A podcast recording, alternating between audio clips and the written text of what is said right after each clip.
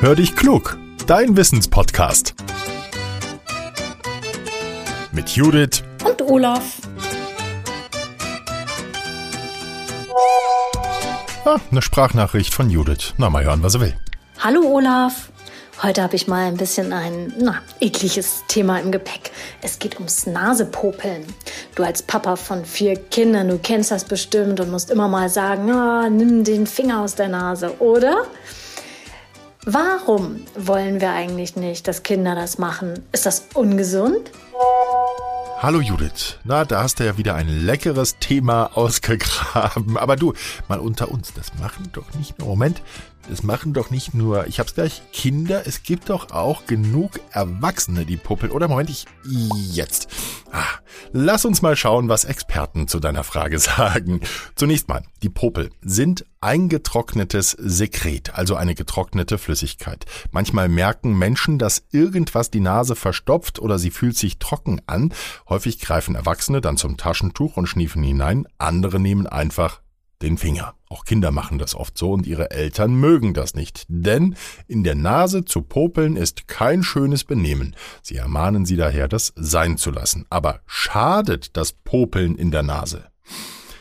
Also Fachleute sind ebenfalls nicht so vom Nasenbohren begeistert. Sie sagen, wenn wir den Finger in die Nase schieben, dann kann es sein, dass dort winzige Verletzungen entstehen. An den Schleimhäuten können wir zum Beispiel mit dem Fingernagel was kaputt machen.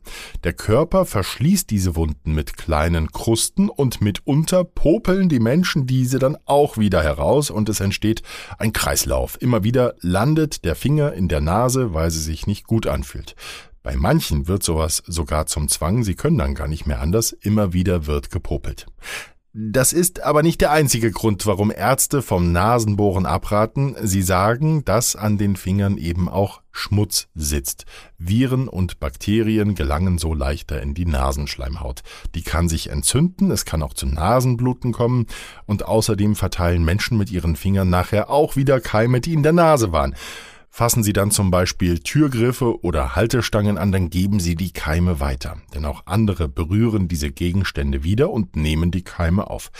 Experten sagen deshalb, wer Probleme mit der Nase hat, der sollte besser nicht popeln. Salben helfen der Nase oder auch eine Nasendusche kann mal Erleichterung bringen. Dann wird alles herausgespült, was in der Nase ist. Einfach mal den Arzt oder den Apotheker fragen. Kinder stecken sich die Popel, hm, übrigens gerne mal in den Mund. Und Eltern schimpfen sie dann erst recht. Viele Menschen finden sowas eklig. Sie wollen nicht, dass ihre Kinder das machen und weisen sie zurecht. Insbesondere wenn andere dabei sind, wird dann geschimpft. Da sind die Experten aber durchaus entspannter. Sie sagen, dass in den Popeln zwar Keime sind, aber diese Bakterien werden im Magen und im Darm dann einfach wieder zerstört, wenn die Popel heruntergeschluckt werden. Somit ist es zwar nicht schön, wenn Popel gegessen werden, Schaden tut es dem Körper aber nicht. Judith, was für eine Frage. Ich bin gespannt, was du nächste Woche für uns hast. Oder habt ihr eine Frage für uns? Dann immer her damit. Schickt uns bitte eine Sprachnachricht an hallo at podcast-factory.de.